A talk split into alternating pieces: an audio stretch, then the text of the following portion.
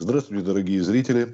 Передача наша называется «Точка зрения». Меня зовут Игорь Букер, я ведущий, а в гостях у меня заместитель главного редактора журнала «Историк» Арсений Александрович Замостьянов. Здравствуйте, Арсений Александрович. Здравствуйте, Игорь. Здравствуйте, а, дорогие да, друзья. Мы э, всегда э, наши э, передачи стараемся привязать к чему-то актуальному или о том, о чем говорят в Рунете, что обсуждается. Но сейчас вот такая дата получается, да? Пушкин 27 января по-старому или по новому 8 февраля 1837 года вышел на свою последнюю дуэль. Было у него их 29, правда считают, что 24 из них закончились ничем, отказом, а четыре не закончились ничем, то никакой трагедии не произошло. А вот последняя э, трагедия, она была связана с тем, что он получил смертельное ранение, несколько дней пролежал, ну и после агонии наступила кончина. А при этом э, удивительный один момент есть. Вот э, ему предупреждали за 20 лет до гибели о том, что ему нужно опасаться, это известный случай, да, звали ее гадалку Александра Филипповна Киркхоф. А вот, и то, что она предсказала, буквально произошло после того, как они побывали с приятелем у нее. И вот он, вроде бы, будучи суеверным человеком, вы помните, как он царю, да, да Николаю Первому говорил, что заяц пробежал, я не поехал, а то был государь бы там среди декабристов. Ну, может а быть, он на зайца... не чужд, не чужд суеверия, не чужд не чужд. Вот. И вот этого белого человека опасаться, там было сказано, о белой лошади, вот он избегал садиться в седло э, на этой масти белой лошадей. А вот почему-то с Дантесом, который был трижды, говорят, белый. Мало того, что он ездил на такой лошади, ну, допустим, это Пушкин не знал, но он был светловолос, блондин. И как корнет кавалергардского полка носил белый мундир. И вот что же тут такое способствовало Александр Сергеевич, э, будучи даже суеверным человеком, вы только что сами подтверждаете, известно, да? Почему же так вот произошло? Почему ну, он тут рискнул? Да, вы знаете, здесь, наверное, нужно сказать, что чувство самосохранения было не главным, как для Пушкина, так и для людей его круга, когда речь шел о вопросах чести. Во-первых. А во-вторых, э, вся его жизнь э, перед этой роковой дуэлью, ну, как минимум в течение года, напоминала ну, некую воронку, которая постепенно, шаг за шагом, э, понемножку затягивала его. Затягивала вот эта смертельная воронка.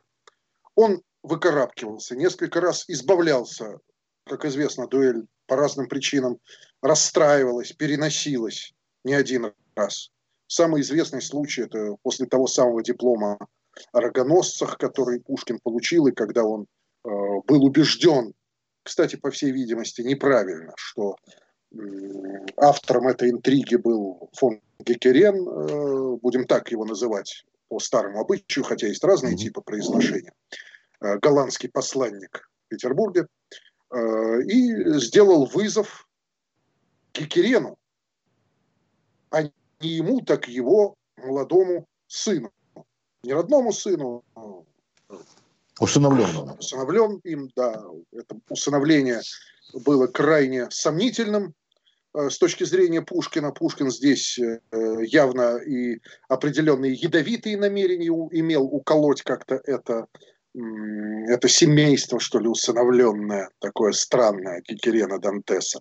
Но, тем не менее, Дантес должен был выступить э, по ту сторону барьера, на дуэли. И дуэль тогда была расстроена только одним способом, одним из немногих возможных способов, которые не противоречили правилам э, того времени и не противоречили законам чести. Это Дантес стал родственником Пушкина, как известно. Да, выйдя замуж, да, да, да, да. скоропалительно очень, Э, за жену Натальи Николаевны. Таким образом... Даже, даже получилось, извините, даже получилось, что впоследствии как бы объединились две ветви Пушкиных и Гекеренов, да, дети, потомки.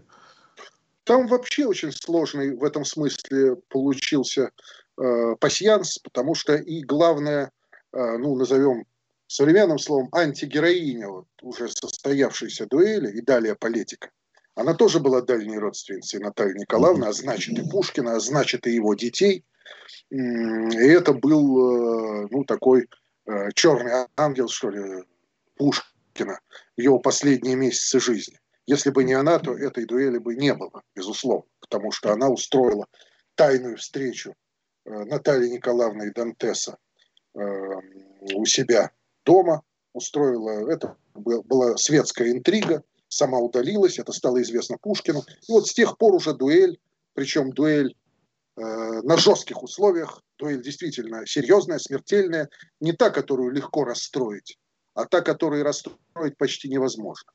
Она была практически неминуема. То есть, не, вы знаете, рост да, да. Тут можно, можно поспорить. Помните, был есть один момент, что, э, по-моему, даже э, секундант сказал, что они встретились. Наталья Николаевна ехала навстречу Пушкину, который ехал на Черную речку. Но она была, говорит, близорука, а он смотрел в другую сторону. И они вот просто разминулись тоже чисто случайно.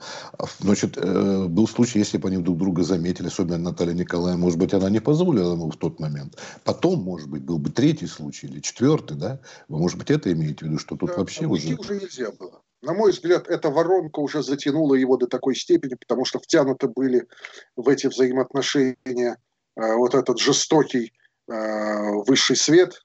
Если даже сам император предупреждал и Пушкина, и Наталью Николаевну, так сказать, о дуэли, и как-то просил ее предотвратить, э, будучи врагом дуэли, и, в общем, считая Пушкина своим сотрудником, так или иначе.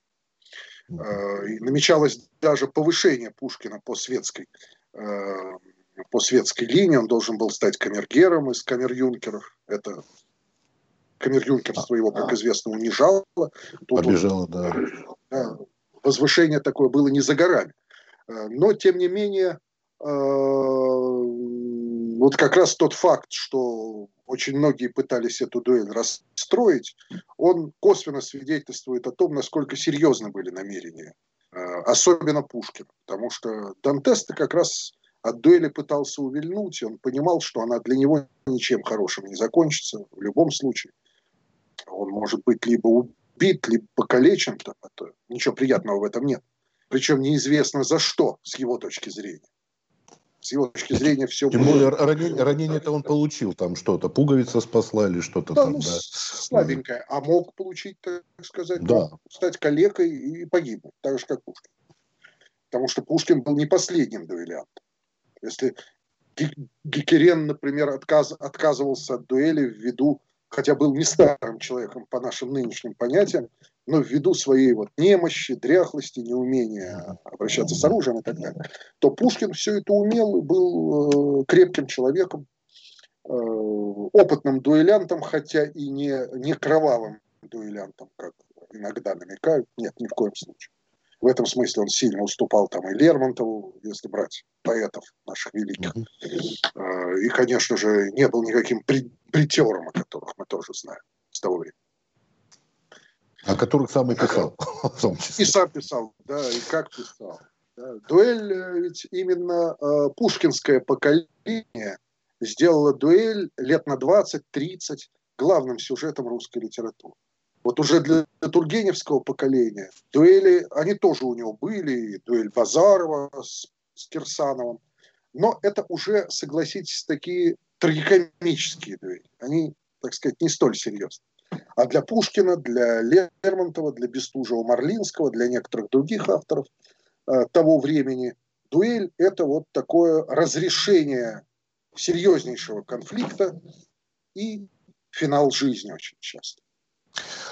Ну, смотрите, тут вот есть все-таки какая-то мистическая составляющая. Два а первых поэта российских, все-таки Лермонтов тоже довольно сильный, да, многие даже спорили. И проживи он еще столько же, как Апушкин, буквально еще десяток лет, да, может быть, он бы и, и стал. Вы помните, да, что с его Бородино, как говорил э, Лев Толстой, выросла его эпопея «Майна и мир». То есть, ну, поэт тоже довольно да, серьезный, и, наверное, сильный. для миллионов э, любителей поэзии, вообще да. русских читателей, с Бородина очень многое начинается. Это одна из, одно из первых стихотворений, которые мы читаем, ну, как и песня о вещем Олеге Пушкине. Ну, конечно. Настоящие вот, стихи, смотрите, которой, тут, которые мы погружаемся в детство. Тут, смотрите, предсказания, с одной стороны. С другой стороны, два поэта погибают именно на дуэли. По разным, конечно, причинам. Причем один на втором написал, как в свое время потом тоже такой мистический случай, да, лезет в, в петлю в Англитере, а потом, значит, сам пускает пули. То есть, в общем-то, тоже два первых поэта, да, Маяковский, имею в виду, и Есенин. Вот почему такое происходит? Это какая-то, в общем-то, роковая, вот, не знаю, случайность не может быть. Вы сами сказали, что тут уже же была закономерность, к этому и шло. Вот как, как это вот все это вместить? Почему? Что? Что за наваждение такое? Все очень разные случаи. Вот если с Пушкиным это действительно был длительный процесс, э, который занял около года, который втягивал его, от которого он, может быть, в какой-то момент, какие-то времена пытался уклониться, в какие-то, наоборот, он торопил этот рок и, эм, так сказать, взнуздывал лошадей. Эм, есть мнение о том, что эта дуэль Пушкина была э, ну, чуть ли не способом самоубийства. Я не согласен с этим мнением, это, на мой взгляд, не слишком обосновано, но такие обоснования есть. Это объясняется и долгами Пушкина, и его кризисом в отношениях с Натальей Николаевной, его кризисом в отношениях со светом, с высшим светом, и даже творческим неким кризисом, о котором говорят, что э, поэзия в нем иссякала в последние годы. Но Пушкин, на мой взгляд, был весьма увлечен очень многими своими литературными исследовательскими начинаниями. Это был человек, живший этим. Это был человек, который, отправляясь на дуэль, он э, читал, э, читал книгу Авдотьи Шимовой, первой нашей детской писательницы, которая читала об истории. То есть первый, которая история. Пушкин э, какие-то там набросал ей советы и собирался ее публиковать. То есть до последнего он э, думал о литературе, о своих литературных планах, исторических. И о самоубийстве вот я бы как раз тут не говорил о таком отчаянии, которое заставляет человека столь изощренно, долго, хитро готовить собственное самоубийство. А, все остальные случаи, которые вы назвали, каждый из них э, не похож на другой. Похожих-то нет. Некоторые э, случились под влиянием момента, как э, каких-то кратковременных конфликтов, как это было у Лермонтова. Но у Лермонтова образ его жизни и э, характер были таковы, что э, такое могло случиться не раз. И вот в этом смысле он к этому шел. А именно конфликт с Мартыновым был краткосрочным и, э, наверное, поправимым, в отличие от того, да. что было э, в 1937 году на Черной речке перед этим. Ну, а 20 век, там несколько другие правила, там несколько другие э, ритмы жизни, там другое отношение к суициду, к самоубийству.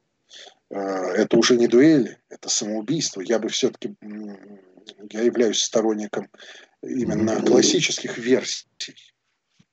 Не вижу там следов убийств ни в случае с Есениным, ни в случае с Маяковским. Это самоубийство, которое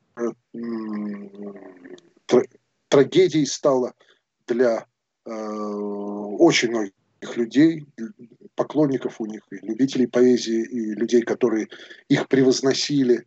Э, в 20 веке было несколько больше, чем у Пушкина и Лермонтова. Хотя и похороны Пушкина, по признанию современников, превратились даже такого строгого э, строгого человека и отнюдь не поклонника Пушкина, он так к нему относился э, неоднозначно, как Никитенко, замечательный мемуарист, цензор, писатель, э, похороны превратились в народное действие, хотя э, власти этому противодействовали. Тем не менее, да, все-таки похороны Пушкина стали э, едва ли не первыми русскими литературными похоронами, Э, которые сами по себе остались в истории. Не только последующие. А Смотрите, какой еще, еще да, момент, э, мне кажется, интересным. Значит, если взять классическую пушкиноведение, школьную, так скажем, школьный вариант, о том, что, значит, царь виноват, довели помимо высшего света, а потом, значит, упреки в адрес его жены, значит, Натальи Николаевны, которую, кстати, тот же Лермонтов сказал, что она ни при чем не виновата, они как-то сидели, вроде оказались как-то за столом. А вот в последнее время у нас снимают фильм, вот уже совсем уже пост советское время, пытаются объединить, что, дескать, Наталья Николаевна была любовницей Николая Первого. Что полнейшая чушь, но почему-то вот эти любят. Это просто клубничка? Или как-то тут сочетается ну, все это? Клубничка, возвращенная некоторыми талантливыми литературоведами, пушкинистами, писателями. Версий было много. А здесь можно вспомнить версию такую радикальную и, и язвительную, эмоциональную Щеголева, который очень плохо относился к Наталье Николаевне. Вообще в истории было принято ее идеализировать и избегать этих э, вот личных моментов. Такова была книга Аненкова Пушкина, избегавшая каких-то острых и могущих бросить тень на Наталью Николаевну эпизодов. Э, но в 20 веке многое изменилось, и у Натальи Николаевны появились могущественные недруги. В первую очередь это Щеголев, который еще и на волне антимонархизма первых послереволюционных лет, да и предреволюционных лет, он развивал, именно он, вот эту теорию вины Николая I, вины Натальи Николаевны. Э, к нему присоединились некоторые другие пушкинисты, весьма видные, популярные. Э, но он был именно таким самым яростным адептом этой версии. Но это как-то нужно было доказывать, предъявлять какие-то документы. Вот смотрите, из этого вытекает тут или как это будет искать просто нет, ну, вот она виновата. Косвенных, и... косвенных доказательств очень много. Все к истине, на мой взгляд.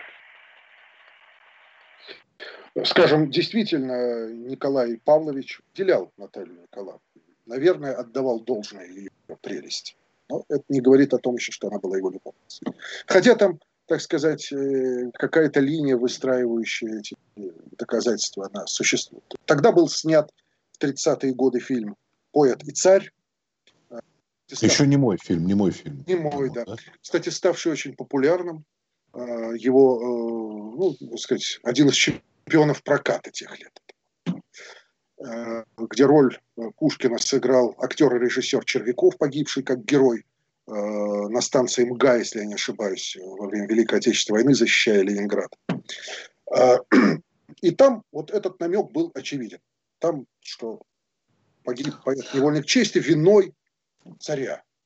По вине царя. Да, это проникло действительно и в учебную литературу. Сейчас-то этого нет, конечно, в учебниках. И давно уже даже э, лет 30-40 назад уже так не писали. Это несколько более такой вариант э, ну, эпохи 20-х годов, который как атовизм отчасти оставался в 30-е, в 40-е, в 50-е, э, но уже вот прямым виновником смерти Пушкина Николая I не называли давно, хотя пушкинистика у нас была очень развитой. Э, ну, Плотман, например, говорил, выдвигал такую эксцентричную для нашего времени, а для того времени тем более идею, как заговор гомосексуалистов против Пушкина. Там, с той да, стороны да. Дантес, Гекерен, Уваров и Корсаков-Дондуков, недоброжелателей Пушкина. Ну, да. Известная эпиграмма на Дондукова-Корсакова. Почему он заседает? Потому что... Да. В мягком варианте это звучало, потому что есть да. чем сесть. Да. А, да, и, ну, и на Уварова были эпиграммы соответствующие, и их взаимоотношения давние очень, со времен литературного кружка, а, где, значит, они были друзьями, Арзамас. А, ну, да, они были подпорчены в последние годы жизни, иногда входили в такой на уровень явного противостояния, а иногда все оставалось в подтексте. А, вот и после Пушкина Уваров так достаточно зло отреагировал на его смерть, что ну, у этого человека не было великого поприща, он высказался. А, и значение Пушкина действительно стало государственным, таким вот и общепризнанным лет через 15-20 после И здесь бы я остановился на таком интересном факте, который э, многие сейчас тоже неправильно трактуют, что в 1937 году начиная с января и весь год, весь 37 год, 20 века. Прошел под знаком Пушкина, под знаком столетия Пушкинской дуэли. И здесь сейчас вот некоторые, э, так сказать, э, с такой злой иронией говорят, чего отмечать -то? Отмечать гибель, праздновать убийство. Но это не совсем э, верно. Дело в том, что по старой русской традиции дата смерти была воспринималось как нечто гораздо более важное, как веха в истории, в отличие от даты рождения. Своей даты рождения э, очень многие люди, в особенности до пушкинского поколения, толком и не знали. Мы, например, не знаем точно ни даты, ни года рождения таких великих русских людей, которые всего лишь, так сказать, не намного старше Пушкина, как Фанвизин, Кутузов, Суворов, Пушкин мог их знать, всех. И мы даже не знаем, сколько им лет.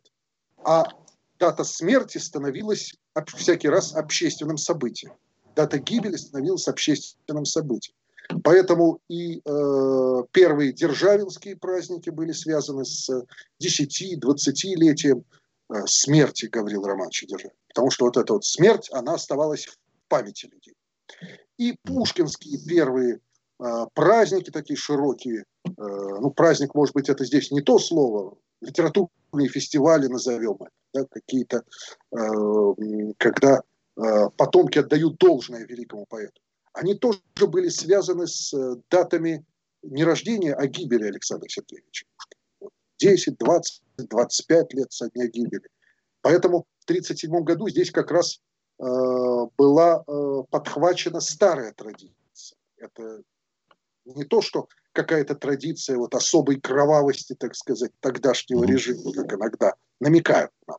Наоборот, наоборот. Это была такая антитеза, это была а, было возвращение старой культуры во многом, хотя Пушкина тогда трактовали именно в 1937-м и чуть позже а, с таких яростно-социологических позиций, с позиций идейной его близости а, советской власти, как писал Демьян Бедный, тогда, чуть раньше, он не стоял еще за власть Советов, но к ней прошел он некую ступень.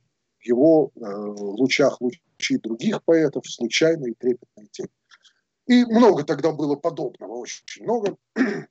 Но тем хотя, менее... хотя Даниил Харм со своей стороны, помните, знаменитые шуточки про вот брат Пушкин, это какой такой... Его, тоже, его тоже раздражало, и с одной стороны такое гимназическое преклонение перед Пушкиным, которое возникло чуть раньше еще, в начале 20 века, в конце 19 века. А, и советское преклонение перед Пушкиным. Нет, который... там не, не, злобивые, в общем-то, у Ивачева этого Хармса были такие. Они просто вот такой свой брат Пушкин, как анекдотический персонаж да, своего да. рода. Парпарович, Ржевский, да, Это заземление. Это заземление. Заземление. А Потом Пушкин... продолжил Абрам Терцию, да, Синявский, эту прогулки с Пушкиным, эту Нет, линию. Там много и анекдотов было о Пушкине, и, конечно, и шуток, филологических шуток. Без этого не, не, невозможно. Но к Пушкину относилось вот, много поколений русской интеллигенции, особенно после революционной, относились к Пушкину как ну, к последнему пристанищу, последней святыне. Поэтому я так трудно было всегда выбирать. Вот вы не замечали, никогда не задумывались, почему о Пушкине не снято было ни одного уже э, звукового настоящего большого кинофильма. Вот о таком вот великом, прославляемом. Ну, последнее, если, если время брать, то были уже сняты, но ну, это, это последнее считаю, время. Я говорю, да, в советское да. время. В советское время, нас, да. да. Потому что настолько преклонялись перед ним.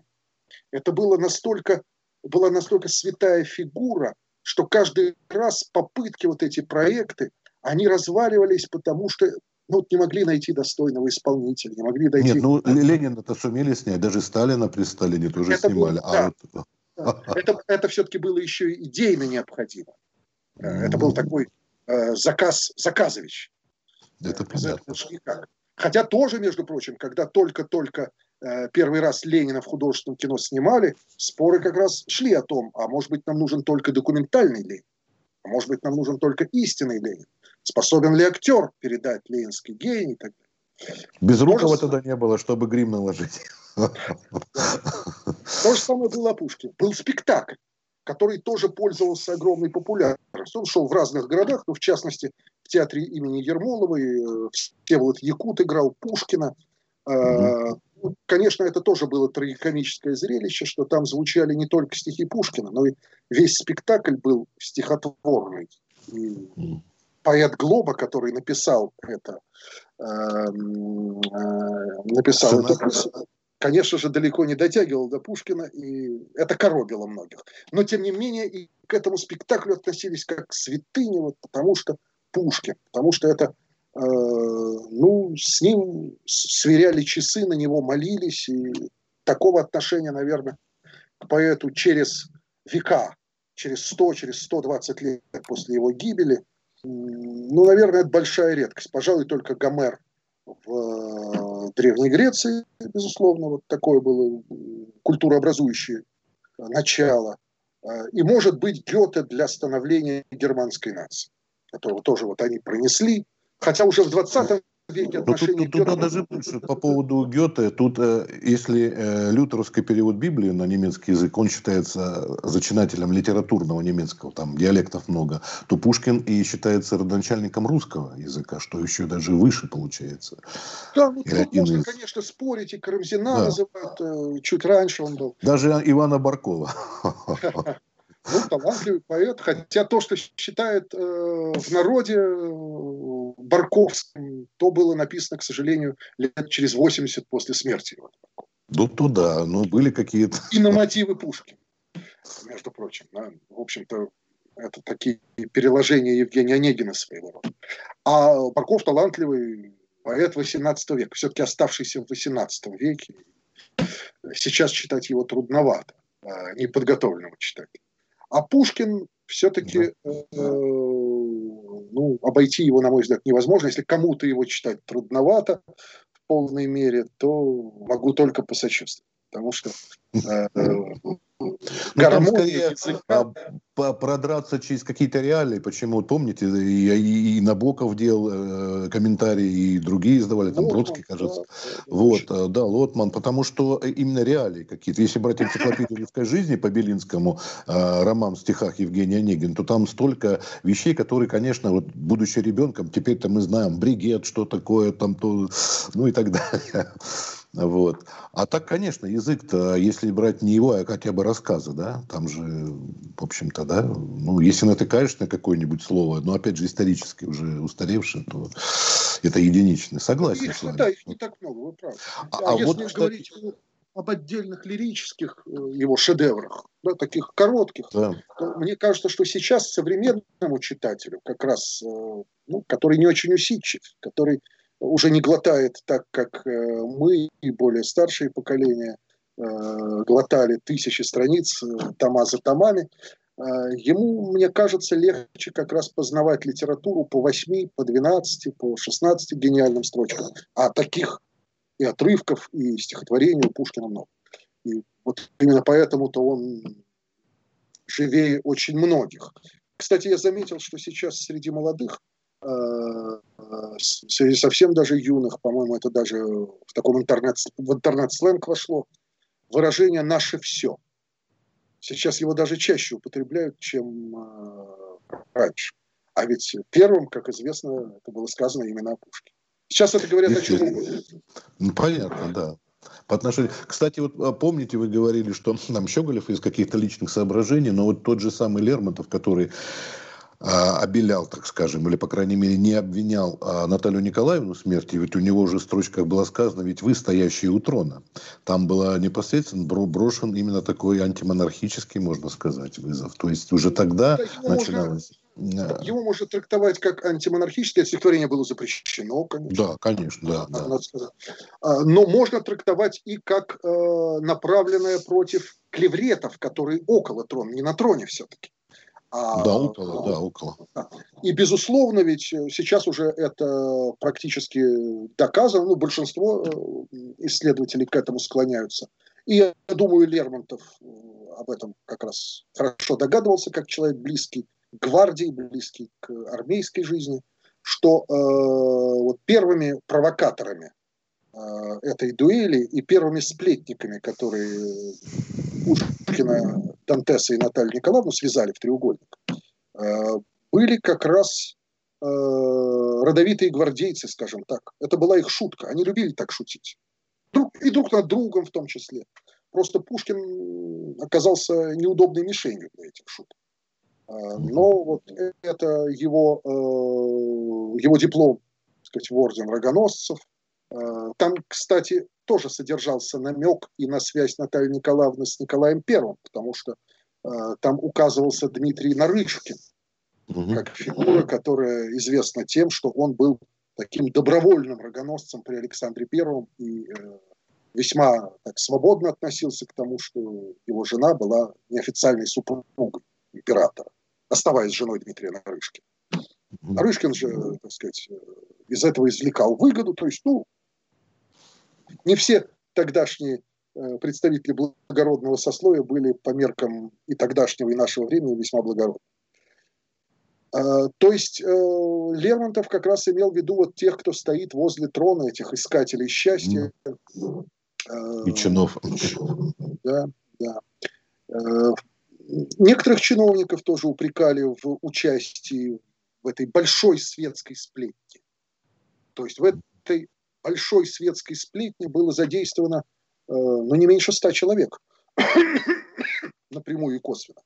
Угу. И Лермонтов, не до конца в этом раз, разобравшись, вот он так горячо бросал им эти упреки. Арсений Александрович, а что-нибудь вам известно? Я, например, не припомню, может быть, и было, масонскую-то линию искали в Конечно, Пушкина? конечно. Этого, этого хватает, этого очень много. И да, что это было такое вот уничтожение Пушкина масонами, вплоть до версии, что будущий наш выдающийся реформатор, и тогда уже видный военный и политический деятель Павел Киселев, масон, конечно, э, где-то там из кустов наблюдал за э, убийством Пушкина, и вот он-то истинный виновник. Пушкин, кстати, к нему достаточно уважительно относился. Я понял в связи с э, тем, что упомянули Уварова, а он воспитывался иезуитами, ну, масоны, они почти все были масонами. Да, но дело в том, что э, вот в чем тупиковость этих версий масонских, всякий mm. раз, чему бы они ни были посвящены, убийствовали Павла Первого, Э, убийствовали Пушкина или каким-то еще вот событием того времени. Там англичане. Тем же наполеоновским, ну, они тоже, им это не мешало быть масонами. Тем же наполеоновским войнам. Э, то, что мы всякий раз встретим масонов и с той, и с другой стороны. И с той, и с другой стороны. То есть это э,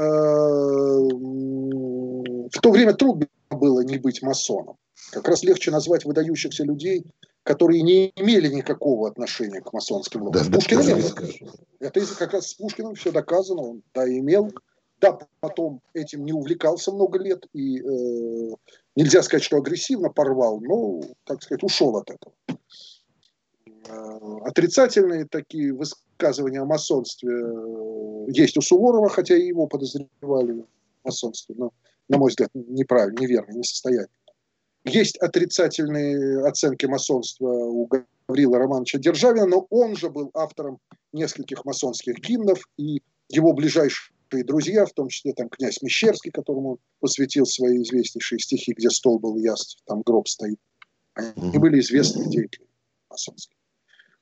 И у Пушкина, как среди доброжелателей, так и среди недоброжелателей, как среди злейших врагов и участников вот этой э, интриги, которая привела к дуэли, так и среди людей, которые пытались его спасти, расстроить дуэли, искренне ему сочувствовали. Вот э, по обе стороны баррикад были масоны. Так продолжалось где-то до середины XIX века. Это потом уже масонство стало несколько, ну, вероятно, э, к большему обязывающим принадлежность к масонству стала. Э, и тогда уже далеко не все э, яркие личности и дворяне стали проходить посвящение в ложках.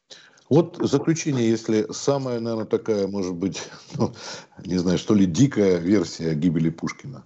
Вы могли бы так на скидку вспомнить, что самое такое могло бы покоробить? Ну, совершенно. Инопланетяне, скажем, участвовали еще что-то. Ну, было немало. Был, были, скажем, версии, что его чуть ли не убили из-за угла, так сказать, с другой стороны, что это был не только Дантес, что в дуэли участвовали с той стороны несколько человек, чтобы э, гарантированно, так сказать, убить, что это была не дуэль, а убийство. Очень много Назыв, назывались, имена назывались или это просто как... Назывались, назывались имена. Назывались. Э, говорилось о кольчуге, которую Дантес заказал и носил во время mm-hmm. дуэли, вот, чтобы это было настоящее убийство, а, все, а не дуэль равноправно. Но для Пушкина это в любом случае была дуэль. То есть здесь главное это, на мой взгляд, это. Ведь э, почему мы сегодня вспоминаем дуэль 1937 года? Потому что она э, имела место не где-нибудь, ни с кем-нибудь, а именно с Пушкиным. Стала э, трагической точкой именно в его судьбе. А для него это была действительно дуэль, это была защита чести, своей чести, чести жены, чести своей фамилии, дворянской чести, к которой он относился очень серьезно. И Поэтому э, другие версии, э, они даже, на мой взгляд, э, в попытке как-то Пушкина возвеличить, наоборот, и показать, что его убивали некие злодеи по некому дьявольскому умыслу, на самом деле как раз бьют по его достоинству. Потому что он бы хотел видеть себя убитым на дуэли ради чести. Хотя он каялся в том, что ну, в это, честно говоря, не очень верится. Это был человек чести до конца, это был э, аристократ в понимании того времени, э, и он бы отстаивал свою честь. Вот, вот если бы он остался ранен, легко ранен, допустим, после этой дуэли, и пришел в себя, он бы попытался всеми силами впоследствии ее повторить. Правда, скорее всего, Дантес был бы уже выдворен из России, дуэль бы все равно не состоялась повторно. Но Пушкин попытался повторно э, сотворить. Настолько понятие оскорбленной чести в нем бурлило и было сильным в последние месяцы, а особенно недели и дни его жизни. Хотя, как э, человек мужественный, он это скрывал, конечно же, и от женщин, и от многих друзей, умело э, сказать, держал лицо, э, но, тем не менее, сила благородства, сила оскорбления, нанесенного ему, она была той воронкой, из которой выбраться он не мог. Не мог выбраться, не пожертвовав чем-то очень ему дорогим. Чем пожертвовать он не мог. Спасибо большое за беседу, что уделили нам время. Вот, рассказали, вспомнили мы все вот эти события, не юбилейные абсолютно, даже по каким бы то ни было, просто потому что это произошло, да, вот по новому стилю в феврале, в конце января по старому стилю. Кстати говоря, было так же снежно во время Так же снежно, как у нас как сейчас, сейчас, да. Очень снежно. Ну вот видите, может, навеяло снега. Не только поэзия Пушкина. Спасибо огромное за беседу. Всего доброго. До свидания. Спасибо. Надеюсь, мы еще с вами да, поговорим, вспомним других. Обязательно. Обязательно.